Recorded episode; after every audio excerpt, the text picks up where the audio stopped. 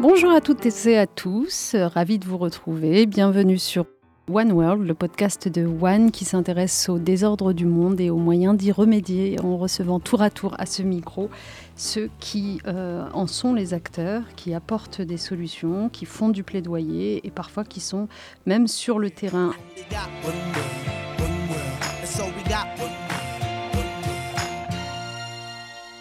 Alors aujourd'hui, on a la chance d'avoir tout ça à la fois, puisqu'on a le plaisir euh, d'accueillir un grand professeur de médecine, un spécialiste des maladies infectieuses et tropicales, un membre de l'Académie nationale de médecine, plein d'autres choses sur lesquelles je reviendrai dans un instant. Mais laissez-moi vous présenter Marc Gentilini. Merci d'être parmi nous.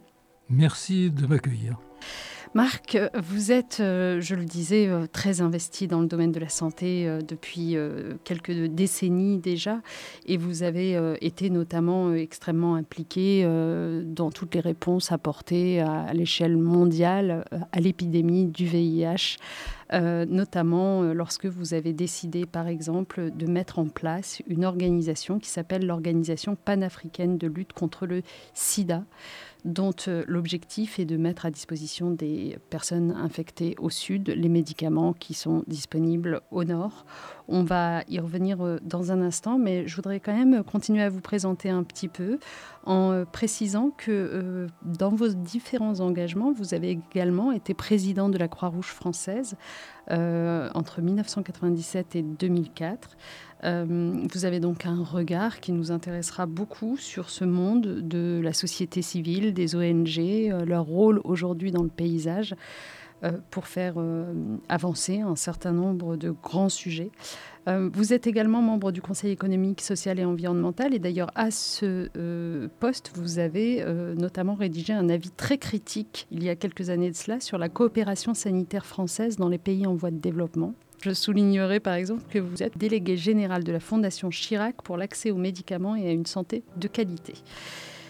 Est-ce que cette présentation rapide vous correspond bien, Marc, ou j'ai oublié quelque chose qui vous tient terriblement à cœur Elle est trop élogieuse, mais elle me correspond à peu près. Euh, simplement, je voudrais préciser que la Fondation Chirac a été dissoute à la demande de Claude Chirac et que c'est l'OPALS qui a recueilli les fonds de la Fondation et qui maintenant est une fondation abrité par la fondation de l'Académie de médecine. Donc nous avons rassemblé les moyens qu'avait euh, de disponible la Fondation Chirac et euh, l'accueil de la Fondation de l'Académie de médecine cautionne notre, euh, notre engagement et ce que nous tentons de faire dans la lutte contre les faux médicaments, les faux vaccins, les faux dispositifs médicaux. Donc je le disais, à la base, vous êtes un professeur euh, de médecine infectieuse et tropicale. Et donc euh, vous êtes amené, j'imagine, professionnellement à travailler beaucoup sur le continent africain. C'est comme ça que tout votre parcours commence? Oui, mon parcours a commencé par un, choix que euh, je n'aurais pas voulu faire, mais les circonstances historiques m'ont envoyé d'abord en Algérie euh, dans le sud de l'Algérie, à Amaguir. J'ai découvert un peu ce qui s'y passait. J'ai tenté de faire ce que je pouvais en tant que, médecin et que déjà un peu humanitaire. Puis j'ai été euh, nommé euh, à Gao, à Thessalite et à Kidal, cette région dramatiquement secouée actuellement par les mouvements djihadistes. Et j'en ai gardé un souvenir très précis et un attachement profond et durable puisque je suis toujours en, rapport avec euh, des familles que j'ai connues là-bas, d'autres que j'ai connues à Tombouctou, à Bamako, et je reste très très attaché à tout ce qui se passe au Mali en particulier, et je vis douloureusement les événements actuels. Et comment est-ce que vous en venez à vous inscrire petit à petit dans un univers plus politique ou politisé, on va dire, où vous allez prendre la parole sur le devant de la scène? Eh bien, euh, ce n'était pas mon choix au départ. J'aurais voulu au départ être euh, médecin de campagne et puis j'ai réussi les concours d'internat des hôpitaux de Paris. puis après, on se trouve propulsé dans une carrière universitaire euh, sans l'avoir vraiment choisi. Finalement, on l'aime et on la cultive. Mais euh, j'ai toujours eu ce, regard sur ce qui se passait dans le monde, et c'est ça qui m'intéressait. Et euh, ce regard-là, il, vous porte aussi vers les hommes politiques et les femmes politiques, et que toutes celles et ceux que j'ai rencontrés je, les ai euh, appréciés pour la plupart Et j'ai essayé de travailler avec eux dans le domaine strict qui était celui de la santé. C'est ainsi que j'ai pu euh, être présenté un jour quand le sida est apparu en 1981 et que mon service, par les maladies parasitaires euh, qui le, concernaient, a été au premier rang parce que les maladies parasitaires à l'époque étaient celles qui révélaient la chute de l'immunité induite par le virus du sida. Donc nous avons été très vite débordés. Je suis allé voir, on m'a présenté au maire de Paris, il s'appelait Jacques Chirac, et, que, et là, je lui ai expliqué que le drame, c'était pas tellement le sida des homosexuels, des hémophiles euh, transfusés par du sang contaminé ou, par, ou des toxicomanes par voie endoveineuse, mais que c'était une maladie qui sévissait dramatiquement en Afrique. Jacques Chirac m'a écouté sans m'interrompre, je ne le connaissais pas, il ne me connaissait pas. Et il m'a dit, euh, Monsieur le professeur, je vais vous aider. Et il m'a aidé, et c'est avec lui que j'ai pu créer les premiers centres de traitement ambulatoire des malades du sida en Afrique, le premier à Brazzaville, euh, le deuxième à Dakar et d'autres un peu partout dans l'Afrique francophone. Donc ces centres voient le jour avant même que les antirétroviraux euh, apparaissent oui. Avant les antirétroviraux, mais parce que nous espérions avoir un médicament, à défaut d'un vaccin, et euh, je souhaitais que ces médicaments soient disponibles aussi en Afrique, là où ils, étaient le plus demandés, puisqu'il y, il y avait une majorité de malades qui étaient en Afrique. Ce n'était pas une maladie d'homosexuel, c'était une maladie qui était partagée par l'homme et par la femme, et malheureusement aussi par les enfants. Euh, Rappelez-nous les proportions à l'époque des populations africaines touchées par le VIH. On peut dire que sur le, le VIH dans le monde, que 60 à 80% des malades étaient situés mmh. sur le continent africain et dans la région subsaharienne. Mmh. Euh, et, et, ça n'a fait que croître pendant quelque temps. Actuellement, grâce au Fonds mondial qui permet d'avoir des moyens alors on va y venir si vous voulez bien, oui. juste dans l'ordre chronologique et justement on abordera la création de ce fonds mondial. Mais donc euh, cette prégnance du VIH en Afrique subsaharienne, vous l'expliquiez pour des raisons de précarité euh... ah ben, la, la, promiscuité et les rapports sexuels euh, non contrôlés par euh, les préservatifs au départ ont favorisé la diffusion les camionneurs qu'on a accusés parce que c'était des gens relativement nantis financièrement et qui pouvaient à chaque station se payer euh, ce qu'ils recherchaient euh, ont été des diffuseurs actifs. Et cette maladie a, est née en Afrique mais elle, s'est répandue euh, très doucement. Et personne ne l'a vu se répandre. Euh, c'est il n'y avait pas de, de, de centre d'observation, de détection. J'ai vu des malades qui étaient des Sénégalais qui étaient partis travailler au Congo, par exemple, et qui revenaient atteindre cette infection.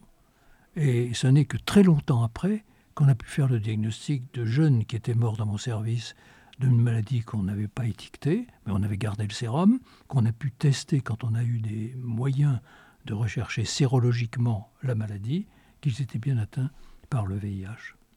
Mais ça, c'est à partir de 1983, après avoir découvert le virus. Je, rappelle que le virus a été, découvert dans un ganglion que nous avons porté à partir de la pitié salpêtrière de mon service par un collaborateur qui s'appelait Willy Rosenbaum euh, directement à l'Institut Pasteur et que c'est euh, à l'Institut Pasteur que ce virus, a, à qui on a dit il faut le rechercher dans le ganglion et pas dans le sang où on ne le trouve pas, c'est l'Institut Pasteur de, de Paris qui l'a identifié. D'où le prix Nobel. Oui, bien sûr, qu'on a la chance d'avoir oui. en France. Alors, c'est à partir du milieu des années 90 que les antirétroviraux font 95, je 96 que les antirétroviraux font enfin leur euh, apparition. Et vous, formidable, hein, je vous interromps, mais c'est vraiment un miracle. Ouais. J'ai vu des malades arriver en disant aux familles euh, je ne leur verrai pas à la prochaine consultation et revenir quelques mois après debout invraisemblable. Mm. Pour moi, dans ma modeste carrière de, de, mm. de, de médecin, j'ai vu guérir la tuberculose par les antituberculeux, la pénicilline aussi pour les maladies infectieuses autres.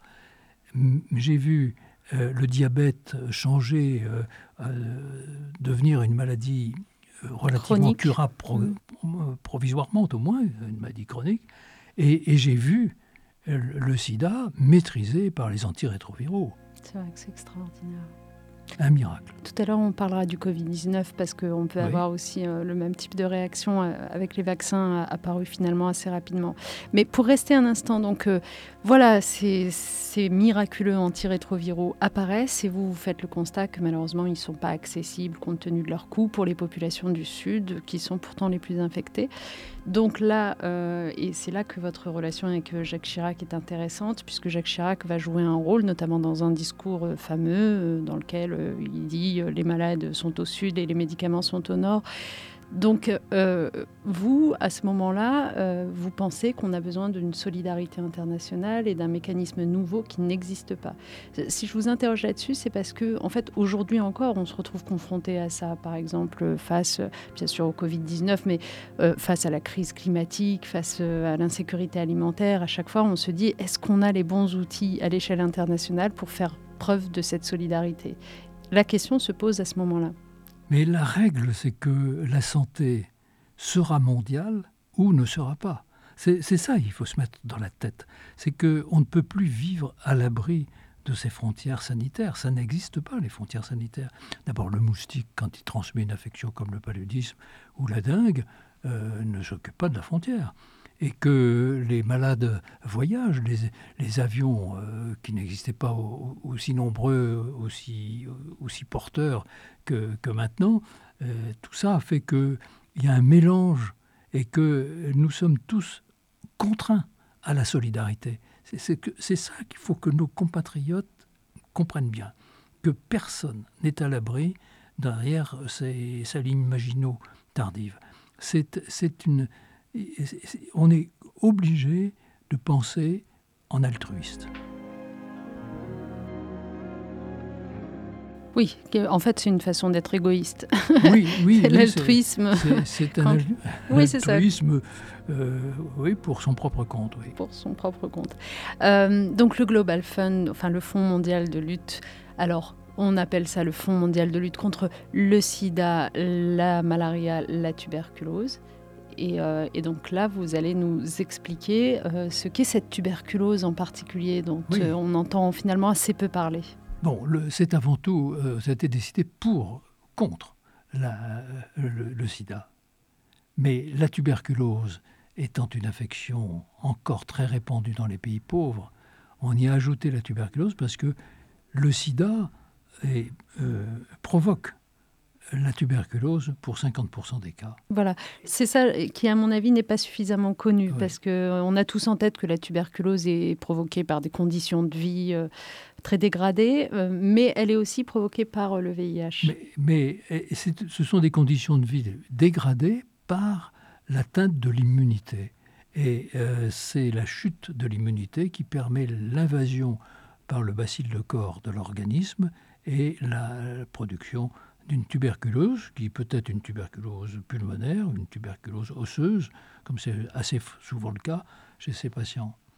Mais, mais euh, euh, la deuxième cause de la tuberculose dans les pays pauvres, c'est euh, la précarité, la, pauvreté, et, et, la promiscuité surtout. C'est ça, les gens...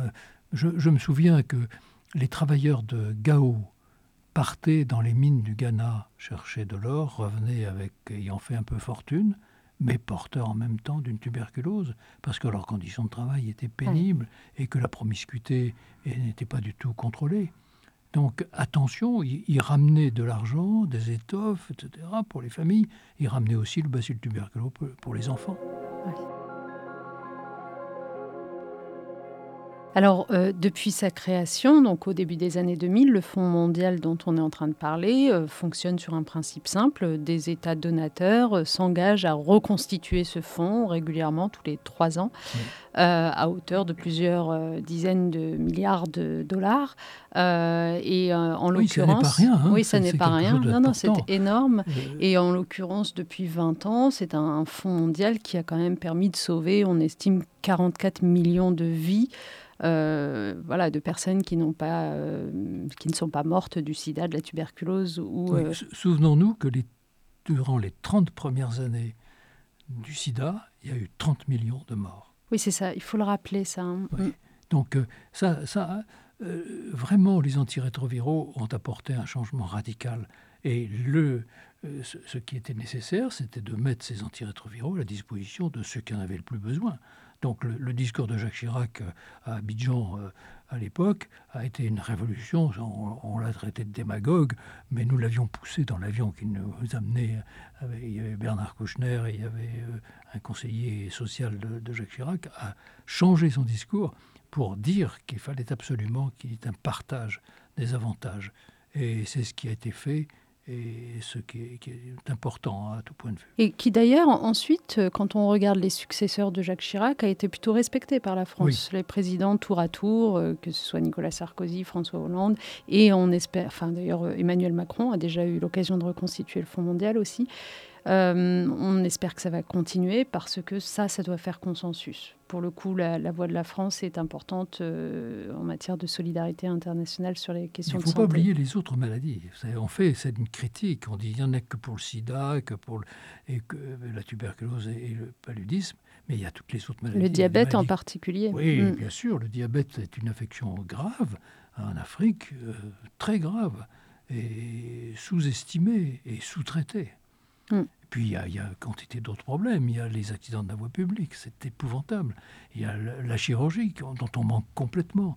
Je, viens d'organiser à la demande de, l'ancien président de l'Académie de médecine, Jean-François Mattei, euh, à sa demande, euh, j'ai organisé les journées, une journée délocalisée à Marseille de l'Académie. Et nous avions ensemble mis au point un programme qui prévoyait la, parole donnée aux chirurgiens de Niamey et de Djamena.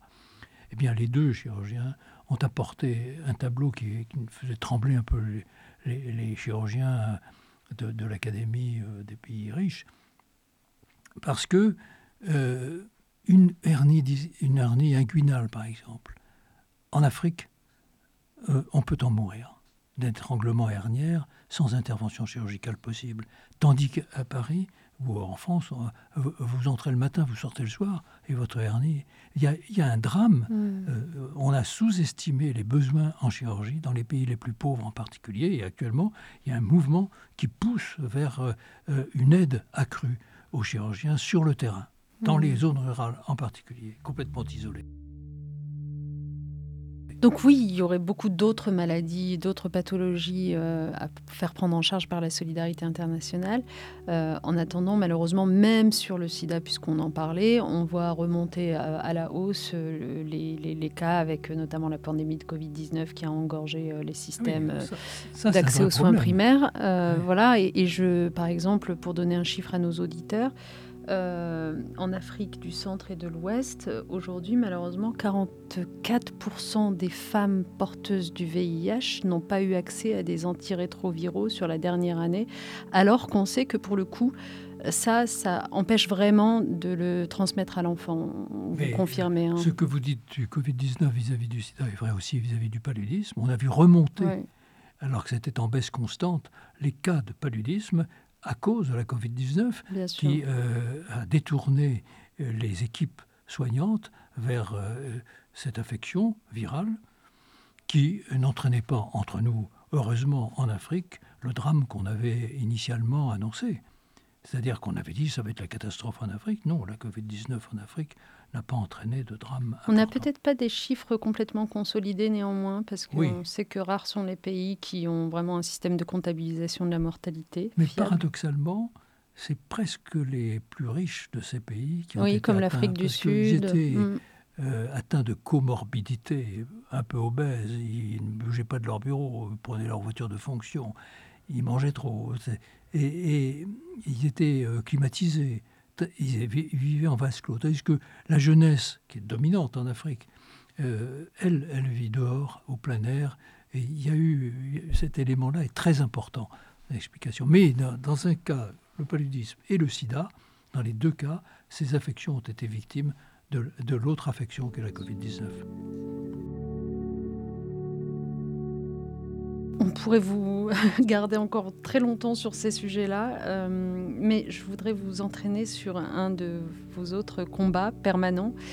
Et vous avez tellement raison, qui est le combat contre ce qu'on va appeler une industrie de la falsification, pour aller vite, les faux médicaments, les faux vaccins, les faux tests même, ou traitements peut-être.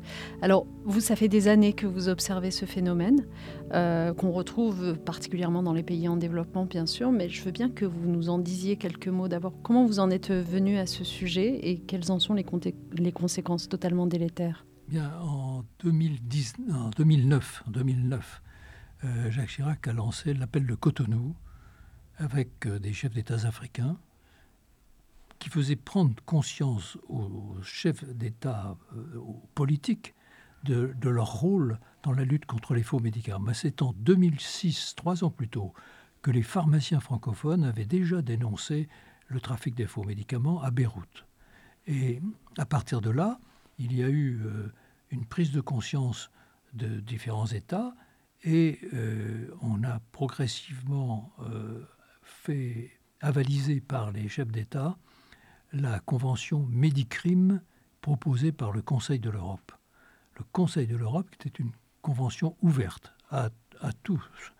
Et actuellement, il y a, je crois, 38 pays qui ont signé cette convention, dont la France, bien sûr, et 26 euh, qui l'ont ratifiée par leur Parlement. Moi, j'ai euh, fait signer quelques chefs d'État africains euh, qui sont encore en poste ou qui ne le sont plus, mais l'État a signé. Et c'est très important parce que euh, cette convention Médicrime, comme son nom l'indique, transforme le délit qui était le trafic des faux médicaments en un crime, criminalise l'action et rend responsables les criminels trafiquants et, oblige à une réparation vis-à-vis des victimes. C'est très important qu'il y ait de plus en plus de nations qui signent cette convention Médicrime pour qu'il y ait une lutte euh, globale contre un trafic qui, lui, est global. Vous savez que euh, avec euh, un dollar investi, ça rapporte 20 dollars à peu près dans le trafic de la drogue courante.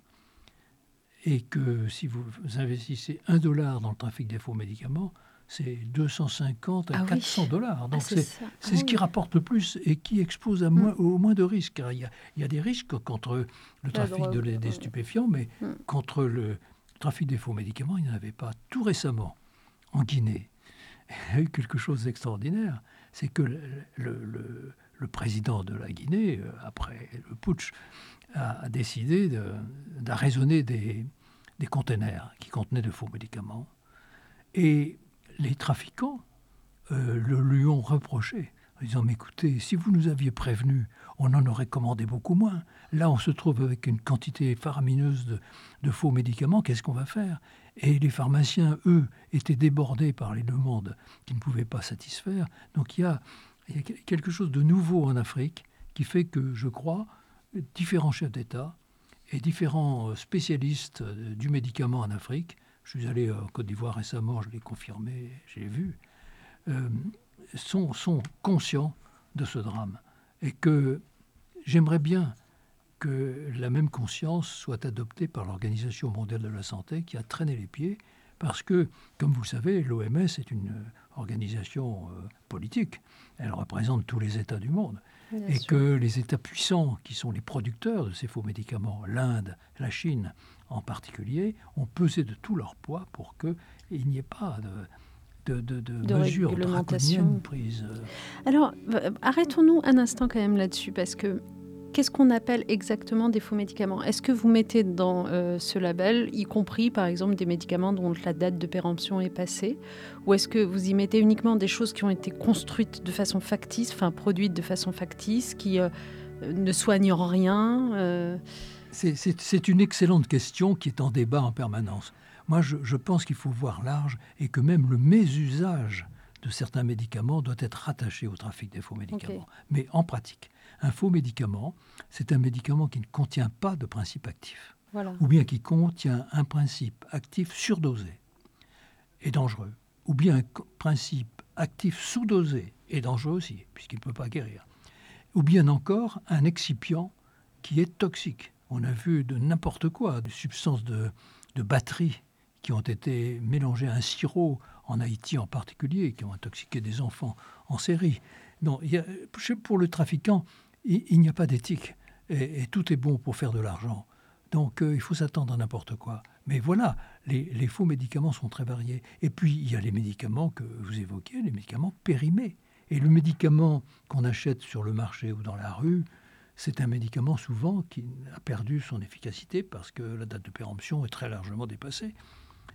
Et que euh, ça n'est pas ça qui tue, mais c'est le fait de ne plus être actif qui tue.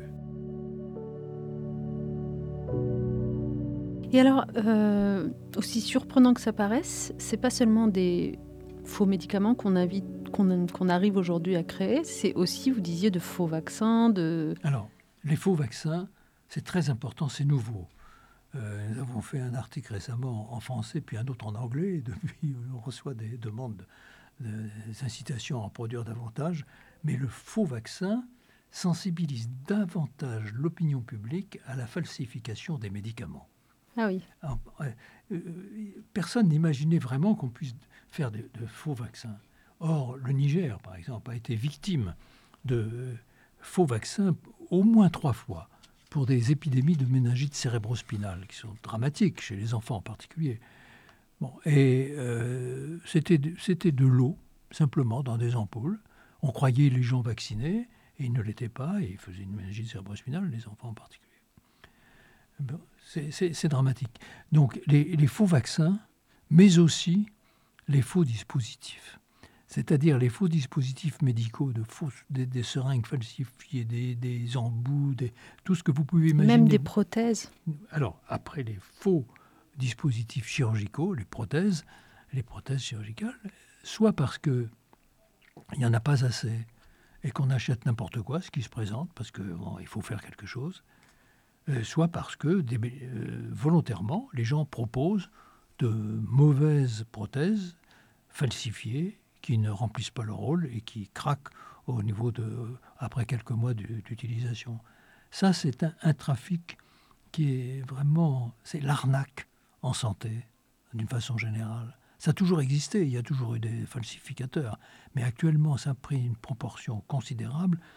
Tant qu'on n'avait pas de médicaments actifs, après tout, donner un médicament qui n'était pas très actif, c'est pas, entraîner beaucoup de conséquences supplémentaires. Mais là, maintenant, il y a des médicaments actifs. Et ceux qui ont accès à ces médicaments actifs peuvent bénéficier d'une bonne santé. Ceux qui n'ont pas accès en sont privés.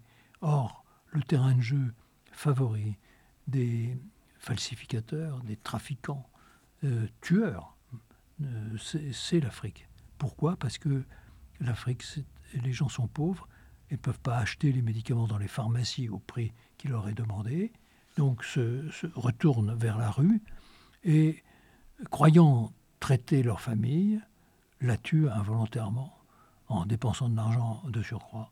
Donc il y a là un problème sanitaire et un problème éthique extrêmement grave. C'est un problème social, c'est un double crime en quelque sorte un crime sanitaire et un crime social. Est-ce que vous arrivez à quantifier le nombre de morts qui auraient pu être évitées euh, sans ce trafic? Alors, ce ne sont que des évaluations, bien sûr, mais euh, on pense que chaque année, 700 euh, 000 à 800 000 personnes meurent à cause du trafic des faux médicaments. Et on estime que 10% globalement, c'est le pourcentage retenu par l'Organisation mondiale de la santé, 10% euh, sont des médicaments faux dans le monde. Mais dans certaines circonstances, ce n'est pas 10%. En Centrafrique actuellement, c'est plus de 30% et même peut-être 90% des médicaments qui sont faux. Donc tout, ce qui est autour de la guerre, de la guérilla, de la déstabilisation d'une région favorise le trafic des faux médicaments.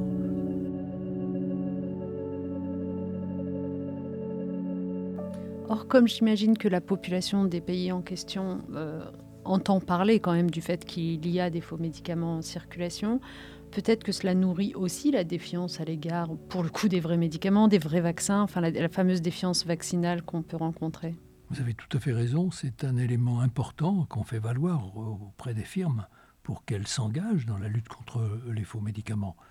Euh, elles ont à défendre leurs produits, c'est indispensable, et leur image indirectement.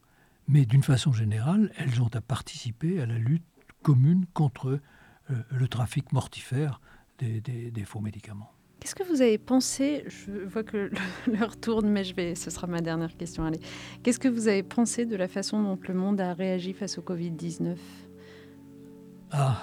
Puisque vous aviez cette expérience passée euh, du SIDA. Moi, j'ai eu l'expérience d'un certain nombre euh, de maladies infectieuses. le virus Ebola, par exemple, a semé la panique à juste titre, c'est un virus, le plus meurtrier des virus. Il tue massivement dans l'immédiat, autour mm. de, la, première victime. Et au début, il a tué des gens de santé. Je me souviens de l'étonnement de Zaïrois de l'époque, euh, devant les premiers cas, où il s'agissait de gens de santé, des, infirmières, des gens de, protégés théoriquement, des religieuses, et, des religieuses euh, blanches. Et on disait, mais qu'est-ce qui leur arrive? Mais en fait, euh, tous les gens qui étaient autour de, la première victime mouraient. Ça, euh, en deuxième cercle, les gens sont malades mais ne meurent pas. Et puis un peu plus loin, en troisième cercle, ils virent leur cerveau, ils sont séropositifs vis-à-vis du virus Ebola, mais, mais ne meurent plus, ne sont même plus malades. Donc c'est une maladie meurtrière localisé, localisable. Tandis que le sida, ça a été une maladie meurtrière, pas dans l'immédiat, mais euh, en fonction de la, déprime de l'immunité, et ça a été euh, diffusable une, mm. longue, euh, longue distance. Et le, la Covid-19, alors là, SARS-CoV-2, c'est un virus déstabilisant, incontestablement. le, virus on peut avoir une approche euh, catastrophiste de, l'épidémie ou une, analyse un peu plus critique. Je pense que le confinement généralisé est une erreur et euh, ne, répond plus à notre, temps. Le confinement généralisé en France a été une erreur, pas une faute, mais une erreur. On aurait dû, euh, on aurait dû euh, confiner uniquement le nord et l'est, et ne pas imposer ça à la France entière. Bon, mais il faut pardonner à ceux qui ont pris cette décision, c'était difficile. Et euh, pour l'Afrique, il y a eu un retentissement. Euh, c'est que les, chefs d'État africains en ont fait un peu trop, même, au début.